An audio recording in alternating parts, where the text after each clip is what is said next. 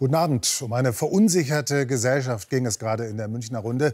Und jetzt zeige ich Ihnen hier in Kontrovers mal ein paar Beispiele. In dieses schicke Wabenhaus hier in München will Familie Frei eigentlich einziehen. Jetzt aber wird sie getroffen von den Wellen des Haushaltsschocks. Die Kreditpläne der Freis sind futsch, denn der Bund hat Förderprogramme gestoppt. Allein in Bayern fehlen Förderbescheide in Höhe von 1,3 Milliarden Euro. Dabei hat der Kanzler versprochen, durch die Haushaltskrise werde sich am Alltag der Bürger nichts ändern. Jetzt zeigt sich, nicht nur für die Freis ändert sich gerade einiges. Hans Hinterberger. Das ist die Geschichte vom Wabenhaus, einem nagelneuen Genossenschaftsbau in München-Riem. Und vom Traum der Familie Frei, die noch mit ihren zwei Kindern in einer beengten Wohnung lebt. Wir sind zu viert in den drei Zimmern zwei Kindern, Mädchen und Junge. Genau, und die Idee war, dass wir eine Vier-Zimmer-Wohnung ziehen, auf die wir uns beworben haben und jedes Kind sein eigenes Zimmer bekommt. Das schien auch zum Greifen nah. In wenigen Wochen wären sie ins Wabenhaus umgezogen. Sie hätten nur noch Genossenschaftsanteile von rund 150.000 Euro kaufen müssen. Über einen vom Bund geförderten Kredit der staatlichen KfW-Bank. Doch dann hieß es plötzlich, die KfW macht überhaupt keinerlei ähm, Förderung mehr für diese Genossenschaftsanteile. Ja. Was war der erste Gedanke? Ja, shit, das wird jetzt nicht mehr funktionieren. Ohne Förderkredit müssten sie künftig 200 Euro mehr pro Monat stemmen. Kein Pappenstiel. Folgen der Haushaltssperre im Bund. Diesmal sind tatsächlich wir also betroffen von sowas. So betroffen war ich noch nie direkt von einer Sperre. Dabei hatte der Kanzler doch gesagt, die Bürgerinnen und Bürger können darauf vertrauen, dass der Staat seine Zusagen ihnen gegenüber einhält. Wir lassen niemanden allein. Wolfgang Stubka von der für die Freis zuständigen Genossenschaft hat da einen anderen Eindruck. Das hatte mich zunächst erfreut, diese Aussage aus der Regierungserklärung vom Olaf Scholz, unserem Bundeskanzler. Aber es ist ja brutal anders. Es ist ja brutal anders, weil von einem Tag auf den anderen Menschen da in die völlige Verunsicherung geworfen werden. Also wir haben es durchaus nicht mit dem Einzelfall zu tun. Es gibt akut betroffene Fälle, reichlich, und dann vor allem äh, äh jetzt auf die Bauvorhaben, die jetzt geplant werden, noch viel, viel mehr Fälle. Erst seit gut einem Jahr läuft das KfW-Förderprogramm 134 Förderung genossenschaftlichen Wohnens. Jetzt steht es schon wieder in Frage und es ist nicht das einzige. In Unterhaching ist die Baustelle für die neuen Geothermie-Fernwärmeleitungen betroffen. Alle 4000 Gebäude der Stadt sollen bis 2030 mit klimaneutraler Wärme versorgt sein.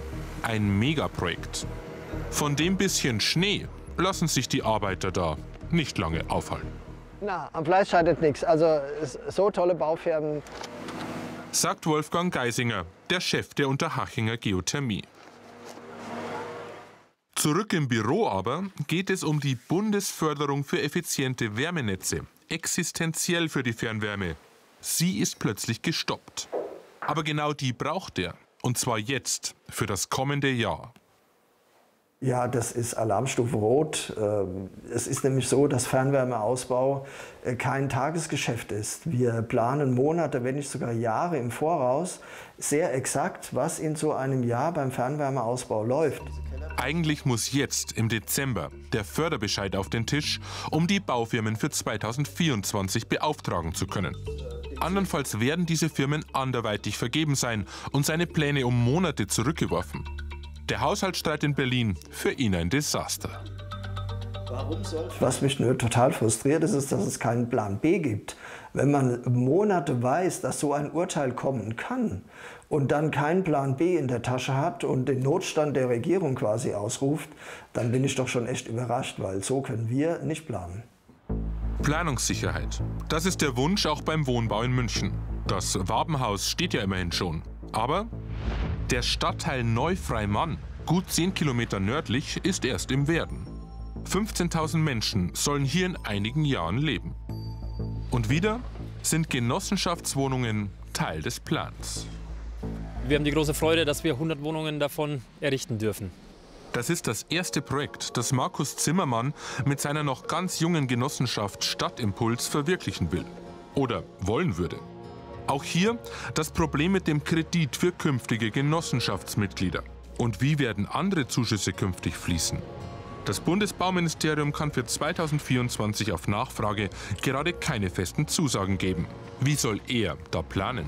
Das Ziel von 400.000 Wohnungen gilt ja nach wie vor pro Jahr im Bund. Ähm, wir sehen nicht die Möglichkeit, wie das jetzt noch sichergestellt werden soll. Es war ja bisher immer schon fraglich. Zurück bei Wolfgang Geisinger von der Geothermie Unterhaching. Der hat eine Mail bekommen. Dass die weitere Bearbeitung von eingegangenen Anträgen derzeit eingestellt ist. Das heißt, es wird nicht mal vorgeprüft. Das liegt jetzt alles auf einem Stapel. Er muss warten, während die Politik streitet. Sogar ein Regierungswechsel diskutiert wird. Für ihn ein Unding. Der Super-GAU wäre wahrscheinlich ein Auseinanderbrechen der Regierung und Neuwahlen. Weil dann müssten wir uns darauf einstellen, dass ein halbes Jahr überhaupt nichts geht und kein Förderprogramm irgendeine Zusage bekommt. Und da geht es nicht nur um die kleine Geothermie und der Haching, äh, da geht es um viele mega große Projekte, wo man über Milliarden spricht. Es eilt. In wenigen Tagen gehen die Arbeiter hier in die sogenannte Frostpause. Doch ob er die Bauarbeiter für das Frühjahr wieder bestellen kann, Stand heute kann es Wolfgang Geisinger wegen der Förderunsicherheit nicht sagen. Miriam und Andreas Frei diskutieren derweil, ob sie an ihrer Altersversorgung sparen könnten, um die größere Genossenschaftswohnung doch noch irgendwie finanziert zu bekommen. Die Enttäuschung ist einfach da. Und ja, das hat diese, diese Freude so getrübt, dass ich einfach nicht weiter weiß, wie soll ich sagen.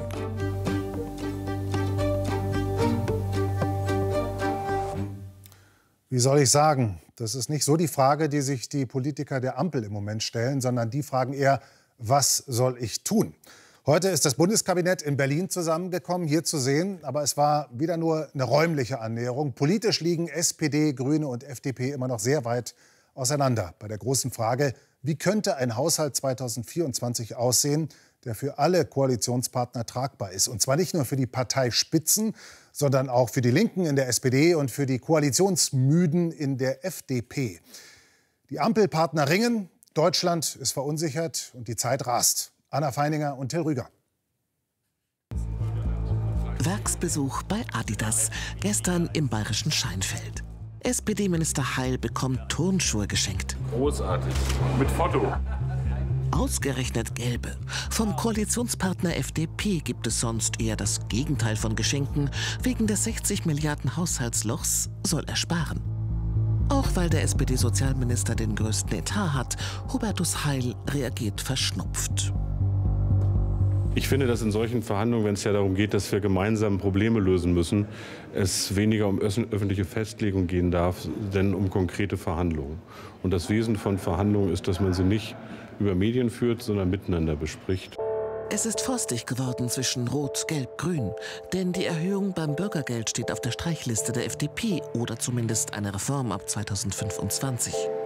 Hier im Kanzleramt verhandeln seit Tagen immer wieder die führenden Köpfe der drei Parteien wegen der Haushaltskrise ohne Erfolg. Habeck kämpft auf der einen Seite fürs Klima, Lindner auf der anderen für die Schuldenbremse. Scholz und die SPD gefangen in der Mitte. Die Verhandlungen um den Bundeshaushalt 2024 ziehen sich hin. Wenn es nach ihnen geht, muss die SPD klarere Kante zeigen. Jetzt schauen wir doch einmal, ob sich in Berlin schon was da hat. Die ja. sitzen ja halt beieinander, die Kasperl. Immer wieder geht der Blick aufs Handy, ob es schon einen Durchbruch im Haushaltsstreit gibt. Stammtisch des SPD-Ortsvereins Allershausen-Kranzberg. SPD-Parteimitglieder aus dem Landkreis Freising diskutieren hier seit 20 Jahren über sozialdemokratische Politik. So lange gibt es den Stammtisch schon. Ich sehe im Moment, ganz ehrlich gesagt, keine Schwerpunkte, die von der SPD kommen. Das sehe ich nicht. Die sind nur am Moderieren. Jeder ist der Schönste, der Größte, der Beste, möchte in den Medien hervorstechen mit seinen Ideen, seine Positionen durchdrücken auf Kosten der anderen. Kritik aus den eigenen Reihen am SPD-Kanzler wenige Tage vor dem Bundesparteitag. Da fehlt es an der Führung, da fehlt es am Charisma. Ich bin bei der SPD, weil es einen Willy Brandt gegeben hat, weil es einen Herbert Wehner gegeben hat, weil es einen Helmut Schmidt gegeben hat. Ich habe ein Problem.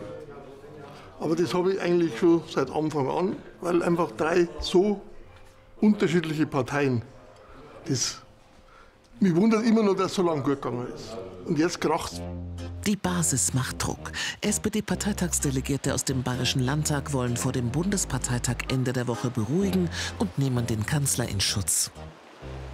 Es sind keine ganz leichten Verhandlungen. Ich beneide den Bundeskanzler nicht. Olaf Scholz äh, ist äh, jemand, der dafür steht, dass er handelt und nicht viel redet. Im Moment wirkt die Berliner Ampelregierung aber eher etwas eingefroren. So sieht man das im Umfeld der Grünen.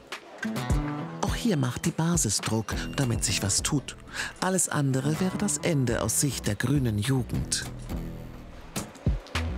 Wenn es zu keiner Einigung kommen sollte und die Ampel es nicht schafft zu einigen, dann wissen wir ehrlich gesagt an, diesem, an dieser Stelle nicht, wie es weitergeht. Ähm, gleichzeitig ist für uns als Grüne Jugend aber ganz klar, dass die Konsequenz, die aus dem Karlsruher Urteil gezogen werden ähm, muss, eindeutig die Abschaffung der Schuldenbremse ist. Aber er will das nicht. Zum Ärger der linksgrünen Jugendorganisation. Wir erwarten, dass äh, Christian Lindner seinen Job macht und nicht weiterhin ein Sicherheitsrisiko ist ähm, für Deutschland und für diesen Staat. Denn die FDP steht in der Dreierkonstellation dafür, mit dem Geld auszukommen, das da ist. Steuererhöhungen machen keinen Sinn. Da muss innerhalb der Regierung beraten äh, werden, an welchen Stellen wir mit den Staatsausgaben treffsicherer umgehen können, um Mittel zu gewinnen. Zusätzlichen Druck auf Lindner erzeugt eine anlaufende Mitgliederbefragung bei der FDP über einen Ausstieg aus der Berliner Regierung. Die FDP-Basis wolle nicht mehr so weitermachen, so Wolfgang Heubisch, ehemaliger FDP-Minister in Bayern. Die Aufgabe ist natürlich brutal, muss man ganz klar sagen. Und eine Zukunft, ja, ich bin skeptisch, ob wir das äh, nochmal zum guten Ende führen können in dieser Koalition. Sein indirekter Vorwurf, Christian Lindner und die Ampel agieren abgehoben. Letztendlich seien die Berliner schuld daran, dass die FDP bei der Landtagswahl an der 5-Prozent-Hürde scheiterte und rausflog. Unsere Wählerinnen und Wähler haben den Eindruck, dass zu wenig von unserer Politik in Berlin sichtbar ist, dass wir zu wenig darauf achten, dass der Sozialstaat zurückgedämmt wird. Wir brauchen eine ganz klare liberale Politik, äh, sonst äh, bin ich absolut dafür, dass wir Neuwahlen durchführen. Neuwahlen im Bund? Für die drei Parteien wäre das der Super-GAU, denn die Umfragen sind schlecht für sie. Und das alles vor dem SPD-Bundesparteitag Ende der Woche. Der könnte unangenehm werden für den SPD-Kanzler. Bei einem Besuch im BMW-Werk gestern in München will er sich lieber nicht zum Haushaltsstreit äußern, kann endlich mal wieder über Partnerschaft reden, allerdings nur über die Sozialpartnerschaft. Dass die Interessen der Arbeitnehmerinnen und Arbeitnehmer auch ordentlich berücksichtigt werden. Und auch das spürt man hier und das macht mich auch froh für die Zukunft unseres Landes. Für die Zukunft der Ampelparteien bleibt momentan nur eines. Hoffen auf einen rechtzeitigen Weihnachtsfrieden.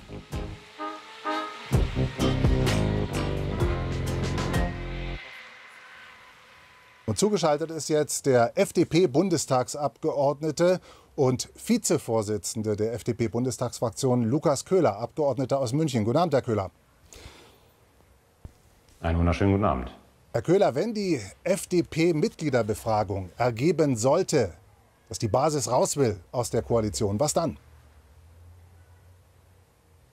Ich glaube, die Frage stellt sich erst, wenn die Mitgliederbefragung durch ist. Wichtig ist für uns vor allen Dingen, dass wir ähm, im Moment die Bundesregierung mitgestalten und dass wir vor allen Dingen dafür sorgen, dass die wesentlichen Dinge, an denen wir festhalten, nämlich wirtschaftliche Entwicklung, die Schuldenbremse einhalten, dafür sorgen, dass wir steuerliche Entlastungen oder keine weiteren steuerlichen Belastungen haben, dass die Dinge von uns umgesetzt werden. Das können wir im Moment und das funktioniert gut. Ich bin mir sicher, dass wir mit der Mitgliedschaft da auch in der Diskussion weiter vorankommen werden. Ich will aber die Frage jetzt doch schon mal stellen, auch wenn die Mitgliederbefragung noch nicht beantwortet ist.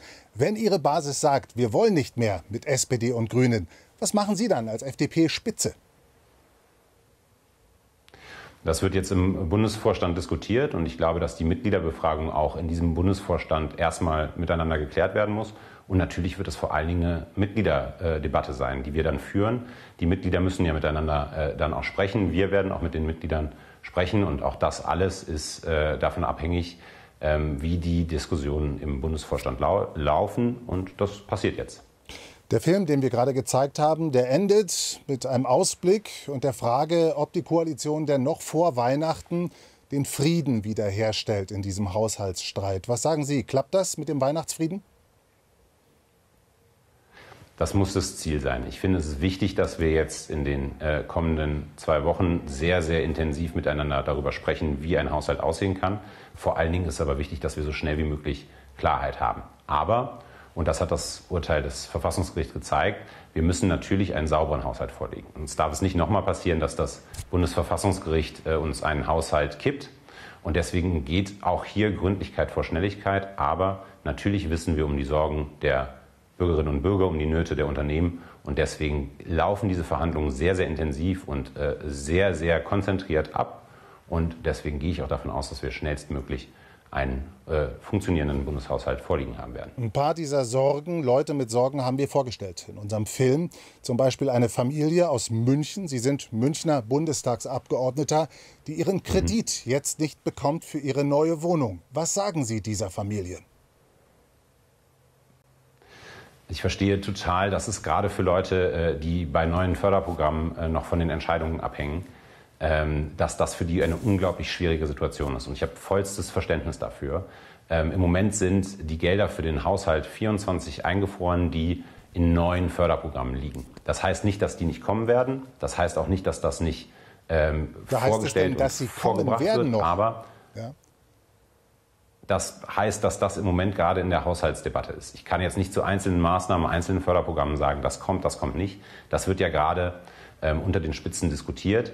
Ähm, wichtig ist aber, dass das eben so schnell wie möglich vorliegt, damit die Leute so schnell wie möglich Klarheit über die Programme haben.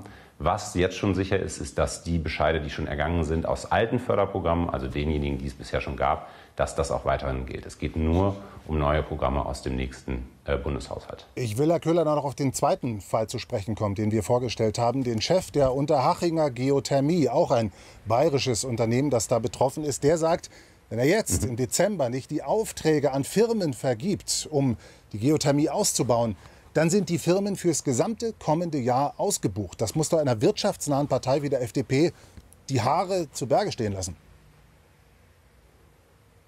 Ja, absolut. Also die Situation ist, glaube ich, für niemanden schön. Ähm, und wir, ist ja auch keine Situation, die wir irgendwie gutheißen oder die wir politisch befürworten. Aber als einer wirtschaftsnahen, aber auch einer finanzsoliden Partei wie der unsrigen äh, geht es darum, dass wir Bundeshaushalte vorlegen, die verfassungskonform sind. Und dass wir das nach dem Bundesverfassungsurteil jetzt neu machen müssen, das ist, glaube ich, jedem klar. Und alle wissen, dass wir einen Haushalt, der im nächsten Jahr nochmal gekippt werden würde, dass der noch viel, viel schlimmer auch für die Unternehmen wäre.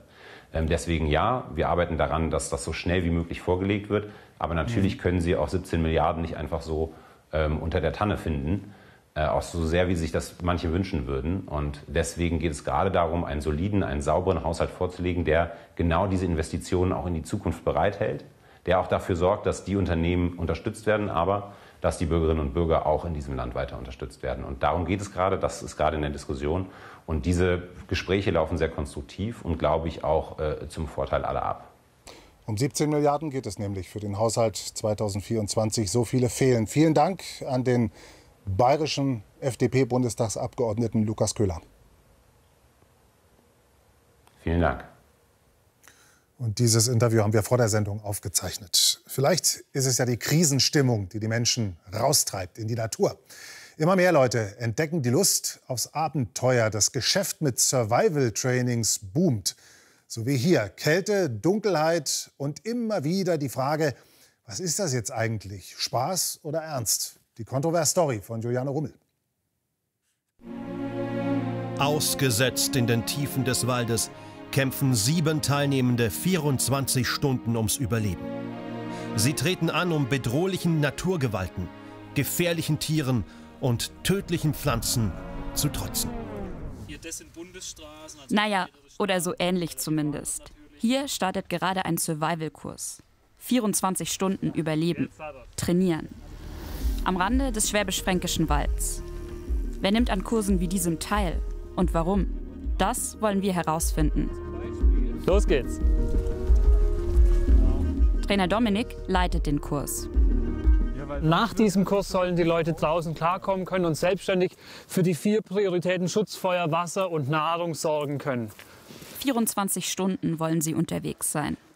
Ganz viele Teilnehmer haben schon abgebrochen. Der Hauptgrund ist der, Na der Mangel an Zucker und Nahrung und Koffein vor allem.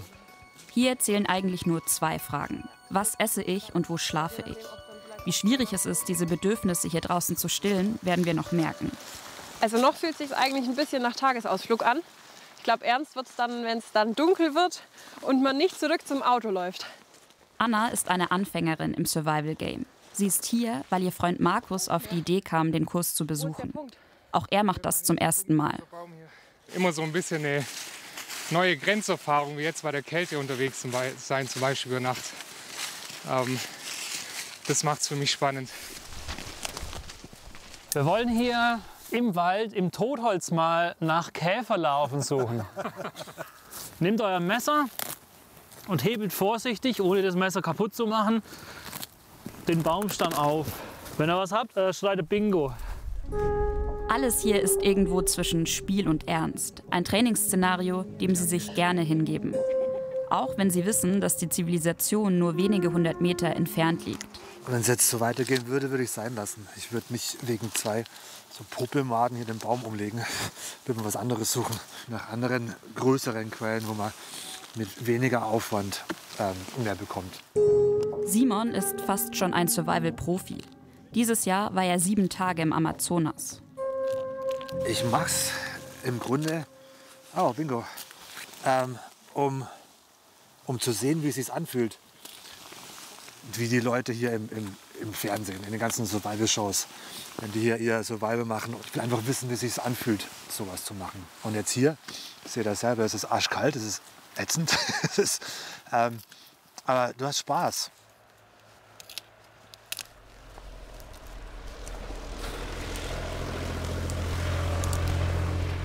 Das ist wie im Supermarkt. Man geht einfach vorbei, nimmt das mit, was man braucht und was natürlich essbar ist.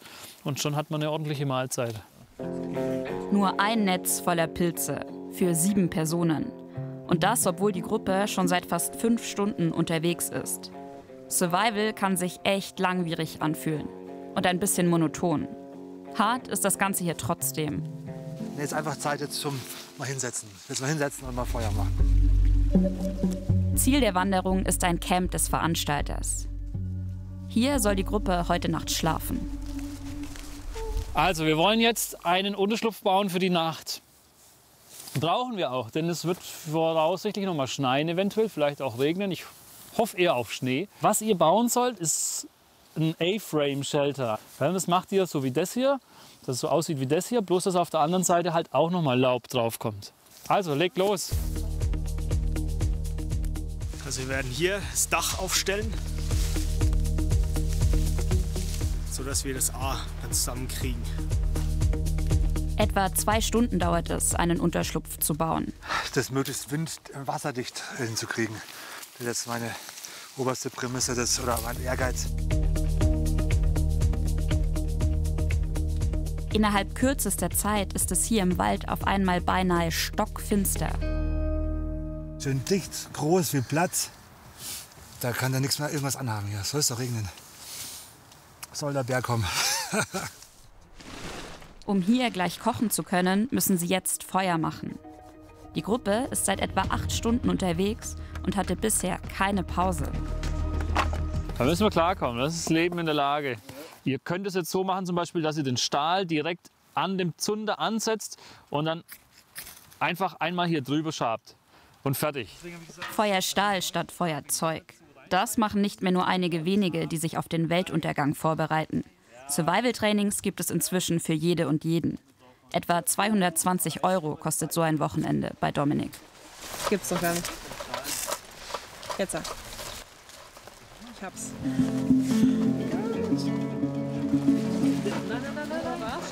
Jetzt stellt euch vor, ihr seid jetzt zu Hause auf dem Sofa. Was machst du jetzt am Samstagabend? Immer das Gleiche. Und, und hier bist du jetzt hier draußen, hier machst du was. Hier, hier schnitzt du dir einen Löffel, damit du deine Maden essen kannst. Wie geil ist das denn? Essen ist fertig. Ah. Ah. Eine Suppe aus Wasser, Pilzen und Brunnenkresse. Alles aus dem Wald, getoppt mit ein paar Larven. Die Unwissenheit, was passiert heute noch, was kommt nach uns zu, welchen Aufgaben müssen wir uns noch stellen und es dann zu überwinden, das ist einfach das, was Spaß macht.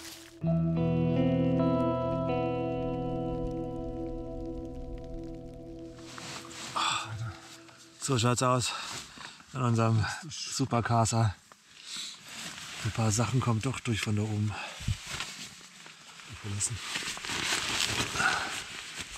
Gute Nacht. Morgen. Bis morgen. Gute Nacht. Hoffen wir mal, dass alles hält und es nicht weiter schneit und unser Dach nicht zusammenbricht.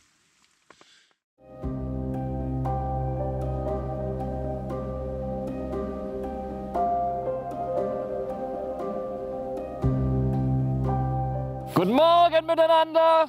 Alle raus aus den Blättern. Es hat frisch geschneit. Lebt ihr noch? Also steht auf, machen wir Feuer und ein bisschen Tee. Mehr gibt es heute leider nicht zum Frühstück.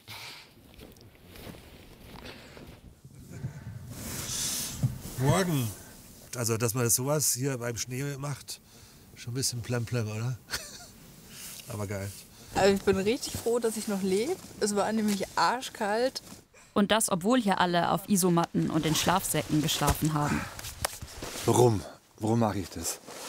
Weil es einfach wunderschön ist, sich da so rein zu kuscheln. Es ist warm, ähm, du bist in der Natur. Äh, man fühlt sich lebendig. Die Stimmung hier hat was Friedliches. Eine Spur von Erleichterung. Die Nacht im Wald war eine Herausforderung, die jetzt geschafft ist. Natürlich ist das hier alles irgendwie nur gespielt. Aber das ist vielleicht auch gar nicht entscheidend.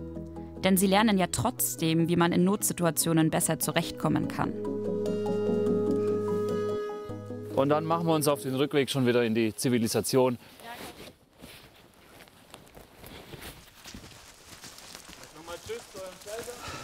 Gut gemacht. Wie komme ich mit der Kälte klar? War für mich extrem neu, überraschend gut.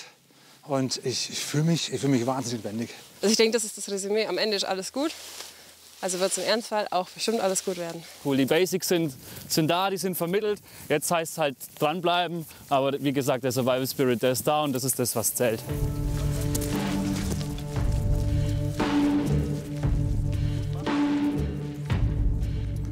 Der Survival Spirit ist irgendwie der rote Faden in dieser Sendung, oder? Er lockt ja nicht nur die Deutschen in den Wald, sondern hält auch die Ampelparteien zusammen. Die Kontrovers Story nachzuschauen in der ARD Mediathek und im YouTube-Kanal von BR24. Jetzt die Nachrichten hier im BR Fernsehen mit Anushka Horn. Das war's von Kontrovers. Ihnen Dank fürs Interesse und einen schönen Abend.